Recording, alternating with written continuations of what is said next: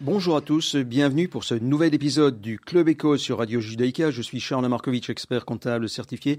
Et aujourd'hui, j'ai le grand plaisir d'accueillir Alexandre Goldwasser. Vous êtes associé à la maison de bourse Goldwasser Exchange. Et aujourd'hui, nous allons parler principalement de l'évolution des marchés, n'est-ce pas Alexandre? Tout à fait. Merci pour cette invitation. Charles. Avec plaisir.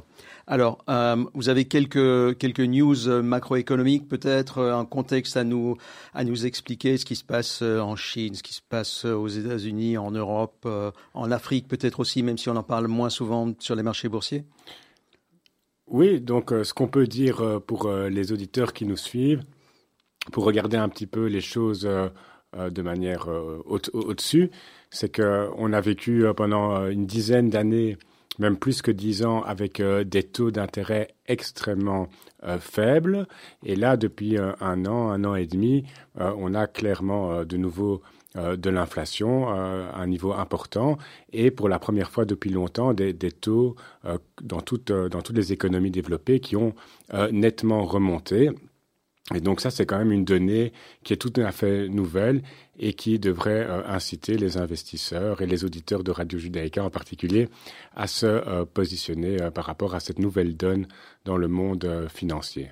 Alors effectivement, on a la plupart d'entre nous, on n'a plus l'habitude d'être attentif au marché parce que les taux étaient stables, ils étaient bas et stables, alors que maintenant, depuis en gros un an et demi bientôt, ils ont tendance à, à augmenter.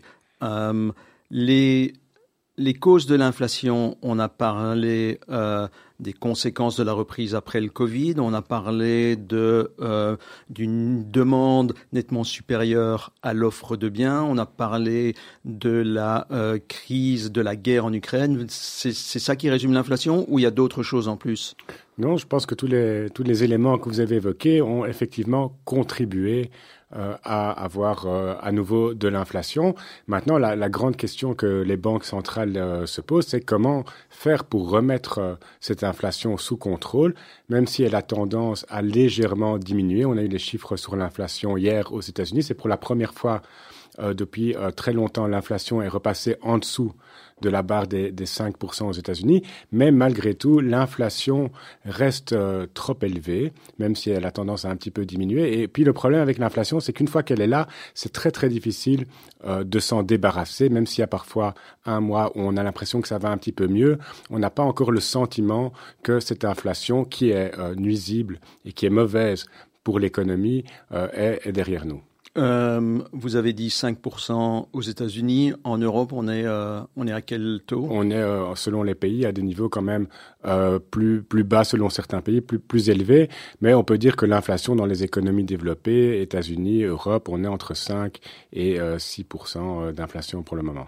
Alors que l'an dernier, il y avait 10 à 11% en Belgique. Voilà, donc on a des premiers signaux, mais pour rappel, l'objectif de la Banque centrale en Europe est de maintenir l'inflation sous les 2%. Donc on est encore loin de l'objectif euh, euh, qu'il faut atteindre, même avec une inflation de 5-6%. Et vous avez dit qu'il y, y, a des pays qui, qui, ont une inflation beaucoup plus basse. Euh, lesquels, par exemple?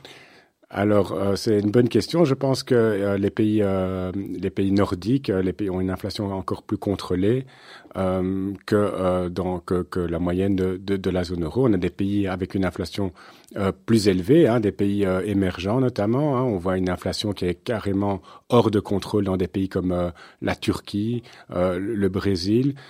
donc, il y a une grosse disparité entre les pays, mais la moyenne générale reste malgré tout trop élevé dans la plupart des économies développées.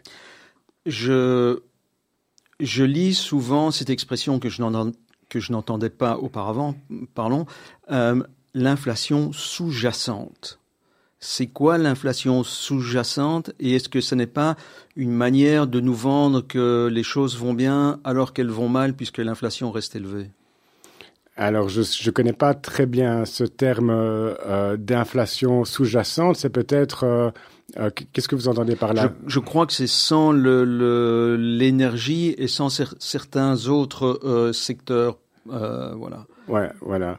Euh, oui, donc il y a toujours des, discours aussi, parce que l'inflation se nourrit par elle-même, donc on a toujours une volonté un peu politique euh, des, des, ministres de l'économie de d'un de, d'un petit peu diminuer euh, l'impact euh, négatif euh, de l'inflation, parce que l'inflation, évidemment, quand, les, quand, les, quand les prix euh, augmentent et quand ce message passe auprès de la population, ça ne fait qu'empirer l'inflation. Donc on a toujours des explications en nous disant, voilà, c'est l'inflation si on enlève les matières premières, si on enlève ceci, si on enlève cela. Mais voilà, les, les, je pense que les, les gens qui, qui, qui, qui écoutent, euh, qui nous suivent, ou, ou, la plupart des ménages ont, ont, évidemment constaté que les prix sont en forte augmentation dans leur vie quotidienne, euh, même en enlevant les, les, les matières euh, euh premières. premières hein, on voit bien quand on va faire, euh, je, je, pense qu'il y a beaucoup de gens ici qui, qui font leurs courses et on, qui vont au restaurant, qui sortent, qui voyagent, les tickets d'avion. Donc tout, toutes ces choses-là euh, ont quand même fortement augmenté. Il y en a un peu moins qui vont chez Deleuze pour l'instant voilà. parce qu'il y a, il y a moins de, euh, de produits frais, mais, mais euh, il y en a encore. Et d'ailleurs, la Belgique a ceci de particulier, c'est son indexation automatique euh, des prix, dont on dit que puisque euh, des prix et des salaires plutôt, puisque les salaires augmentent automatiquement par rapport à l'inflation, ça donne plus de pouvoir d'achat aux travailleurs et donc ça auto-alimente euh, l'inflation. Euh, c'est pour ça que d'une certaine manière, la Belgique souffre moins, en tout cas le, le, les salariés souffrent moins de l'inflation belge parce que leur pouvoir d'achat est indexé, mais d'un autre côté, ça alimente euh, l'inflation en elle-même. Euh, si on en vient maintenant au euh, cours des devises, mmh. l'euro, le dollar, ils évoluent. Est-ce qu'il y a une tendance sur les derniers mois? Est-ce qu'il y a une tendance qui est liée à cette à cette inflation ou, ou tout ou bien c'est du yo-yo total? Tout à fait. Donc, il faut, faut, qu'on, faut, faut comprendre que le remède que les États ont contre l'inflation, c'est euh, un pouvoir qui est donné aux différentes banques centrales d'augmenter les taux directeurs. Donc, pour calmer euh, la demande qui est trop forte, les banques centrales vont euh, augmenter les taux directeurs. Et comme conséquence d'une de, augmentation des taux directeurs, le coût de l'argent est plus élevé. Donc, les entreprises vont un peu freiner leurs projets d'investissement. Les particuliers, peut-être les auditeurs qui nous écoutent, vont voir qu'ils vont avoir des meilleures conditions lorsqu'ils vont euh, laisser leur argent sur des comptes d'épargne, dans des obligations. Et donc, ils vont investir un petit peu moins en actions. Et donc, la politique monétaire vise à calmer euh, cette, euh, cette, économie. Et donc, on se rend compte aussi que chaque fois qu'une banque centrale euh, augmente euh, ses taux directeurs, eh bien, ça rend sa devise euh, plus attractive. Hein, imaginons qu'on peut aujourd'hui euh, investir, placer des dollars américains à du 5% et que le lendemain on peut placer des dollars américains à du 6%. Les investisseurs du monde entier vont se dire, eh bien, c'est peut-être un bon moment euh, de convertir euh, mes euros, mes francs suisses et tout ça contre des dollars parce que le dollar est mieux rémunéré aujourd'hui. Ou j'attends que, que demain ça monte à 7. Ou que j'attends que, que demain ça, ça monte à 7. Mais ce qu'on ce qu'on voit, c'est que euh, au niveau de la hausse des taux d'intérêt, on a l'impression que l'Europe, et c'est toujours le cas, est en retard sur les États-Unis. Donc, d'après certains observateurs, le, le, le phénomène des hausses, de la hausse des taux directeurs est en train peut-être d'arriver à son terme aux États-Unis, alors qu'en Europe, on entrevoit encore plusieurs augmentations des taux directeurs. Et donc, comme conséquence de ça, l'euro remonte parce que les investisseurs se disent ah bien euh, en dollars la rémunération du dollar va diminuer alors qu'en Europe on n'est pas encore arrivé au plus haut. Et donc, on voit quand même depuis quelques mois que l'euro, euh, contre toute attente, parce que l'euro est quand même euh, une devise qui est euh, la plus exposée à ce qui se passe au niveau mondial, au niveau de la guerre, eh bien, malgré tout, l'euro, depuis le, le, début de l'année, a une assez belle performance par rapport au dollar américain. Et évidemment, on ne sait pas. On ne sait pas ce qui va en être demain ou pour les semaines à venir. Il y a des tendances qui sont prévisibles ou pas? Alors c'est très difficile de d'abord c'est très difficile de prévoir l'avenir de manière générale, ensuite euh, l'évolution des, des actions. Alors et, en plus, et après, l'évolution des devises, c'est encore plus difficile parce qu'il y a tellement d'éléments qui rentrent en compte pour prévoir l'évolution du dollar, les guerres commerciales avec la Chine, les conflits euh, armés, les déficits. Euh, donc tout ça fait qu'il y a tellement de paramètres. Et donc on est toujours impressionné, nous, chez Goldwasser Exchange, quand on voit euh, les différentes banques en début d'année qui disent, voilà, fin 2024, le dollar va faire ça. Fin 2025, le dollar va faire ça contre l'euro. Et donc qui, qui prévoit chaque trimestre un certain niveau des taux de change. Et donc on se rend compte que ça, c'est quand même quelque chose qui est très, très hasardeux. Donc le conseil euh, qu'on peut donner euh, aux personnes qui se demandent est-ce que c'est le moment d'avoir des dollars, des euros, je pense que c'est un conseil qui est euh, général et qui est adapté à l'époque dans laquelle on vit, qui est euh, aujourd'hui on est dans un monde euh, incertain. Le monde a toujours été incertain, mais peut-être aujourd'hui encore plus que par le passé. Et donc la, le, le, le, conseil qu'on peut donner aux, aux épargnants, c'est de diversifier, c'est d'avoir évidemment des dollars dans son épargne, parce que le dollar reste la devise de la première économie mondiale, ça reste une valeur refuge quand tout va mal. Donc c'est bien d'avoir des dollars, mais de se dire maintenant il y a une guerre commerciale, il y a ci, il y a ça, euh, il faut vendre mes dollars, acheter des euros. Non, il vaut mieux plutôt avoir une bonne diversification et avoir un petit peu de chaque euh, classe d'actifs. Ne pas mettre euh, tous ses œufs dans le même panier. Mais est-ce que ça veut dire que... Sauf pour la radio, il faut écouter que Radio Judaïka. Ah, c'est gentil pour nous. mais est-ce que ça veut dire que bientôt il faudra investir en, en monnaie chinoise, puisque bientôt la Chine sera la première économie mondiale? Alors oui, tout à fait. Donc le, le c'est important aussi d'avoir euh, un petit peu de, de, pourquoi pas si c'est possible, si on a une épargne qui le permet d'avoir un petit peu de yuan euh, chinois. Il y, a des, il y a le marché obligataire en yuan chinois est, en train de s'ouvrir depuis plusieurs années. Bon, maintenant, il faut savoir que euh, un des désavantages du yuan chinois, par exemple, c'est que les taux de change sont encore contrôlés par l'État.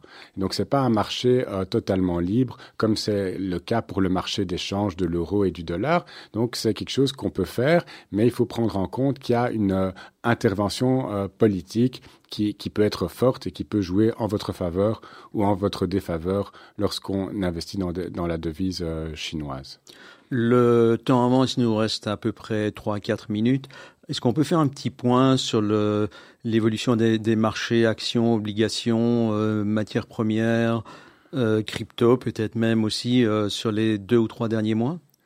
Oui, donc on a euh, sur ces deux trois derniers mois, on a un secteur qui, qui a vraiment très très bien fonctionné euh, en bourse euh, et qui, que peu d'observateurs attendaient, c'est le le secteur du luxe euh, français.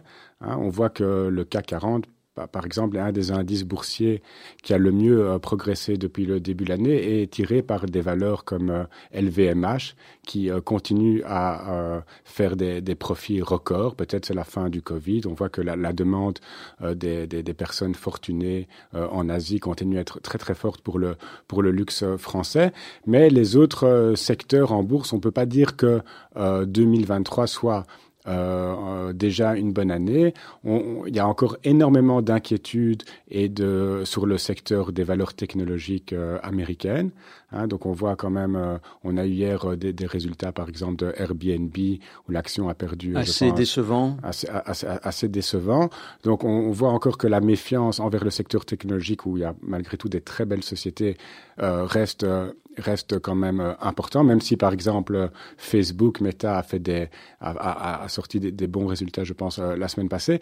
Donc on a un climat euh, que ce soit un petit peu euh, où il se passe pas grand chose, hein, pour, pour, pour dire les choses sur les marchés actions. Euh, voilà, on a des taux d'intérêt qui sont plus élevés, donc ça impacte un peu le potentiel de hausse peut-être des, des, indices euh, actions. On a l'or qui continue à très très bien euh, performer, qui est une classe d'actifs euh, qui déjà depuis quelques années euh, prend de plus en plus d'importance, enfin chez nous dans les portefeuilles des clients, mais également euh, les, les, gens investissent dans l'or. C'est quelque chose qui est rassurant. Euh, mais voilà, au niveau des, on peut pas dire encore que 2023 soit une bonne année, euh, un bon cru boursier. Bien entendu, parce qu'on est encore que même pas à la moitié de l'année. Et les cryptos, alors les crypto-monnaies qui ont pas mal euh, dégusté, je pense, depuis euh, la fin de la fin de l'année. En Belgique, on a Bit4You qui euh, qui a fermé ses portes alors qu'il y a encore quelques semaines, elle semblait dire qu'elle était parmi les, plateformes les plus sûres. Euh, performe comment Est-ce qu'on peut prévoir comme, comme d'autres secteurs ou pas du tout? Alors c'est très difficile d'abord à donner des conseils sur les niveaux auxquels il pourrait être intéressant d'acheter des crypto-monnaies, il faut bien comprendre que les cryptos est une classe d'actifs qui a euh, énormément profité aussi du fait que les taux d'intérêt étaient à zéro. Comme les investisseurs ne retrouvaient plus de rendement dans des actifs euh, conventionnels comme les obligations, eh bien, ils étaient et que les investisseurs la soif euh, ont toujours soif de, de, rendement, ils ont été s'intéresser à d'autres classes d'actifs qui ont pris énormément de valeur et notamment les cryptos. Et, mais le problème avec ces cryptos, c'est qu'à la différence d'une action, par exemple, lorsqu'on achète une action d'une société, on, est propriétaire euh, d'une entreprise, d'une partie d'une entreprise, et on a le droit à une partie des revenus que cette entreprise génère. Donc on peut à un moment faire un, calcul en se disant, ben voilà, mon action coûte 10 euros, la société fait tel, euh, tel, euh, tel chiffre d'affaires, à tel revenu, et donc on sait un petit peu mesurer quand même euh, si l'action est chère, pas chère. Avec les cryptos, c'est très difficile parce que la, seule, la seule valeur que ça a, c'est le prix qu'un autre investisseur est prêt à vous payer pour euh, vos, cryptos. Donc c'est très très difficile pour des gens comme nous qui essayons de donner des conseils rationnels aux gens, de pouvoir leur dire, eh bien écoutez, euh, le Bitcoin, euh, voilà, à 20 000 dollars, ça devient intéressant, à 5 000 dollars, c'est très intéressant. C'est tout à fait opaque, c'est dur à analyser. Et par ailleurs, euh, voilà, c'est quelque chose qu'on ne, pour être honnête, qu'on ne comprend pas très bien, même si on comprend qu'il y a un intérêt euh, là-dedans. Ça, ça a été quand même euh, démontré qu'il y a quelque chose dans ces bitcoins qui a de la valeur, mais pour nous, c'est trop abstrait pour pouvoir donner une indication sur une évolution future. Alexandre Goldwasser, vous êtes associé chez Goldwasser Exchange, la société éponyme je vous remercie beaucoup. Le temps qui nous est imparti est maintenant euh, consommé. On se retrouve très bientôt pour une nouvelle évaluation de marché et d'autres explications sur les concepts financiers boursiers. Je vous remercie beaucoup. Je souhaite à chacun d'entre nous une excellente journée. On se retrouve très bientôt après euh, avoir remercié Louis, notre technicien sans qui nous ne serions pas là. Merci, à bientôt. Merci.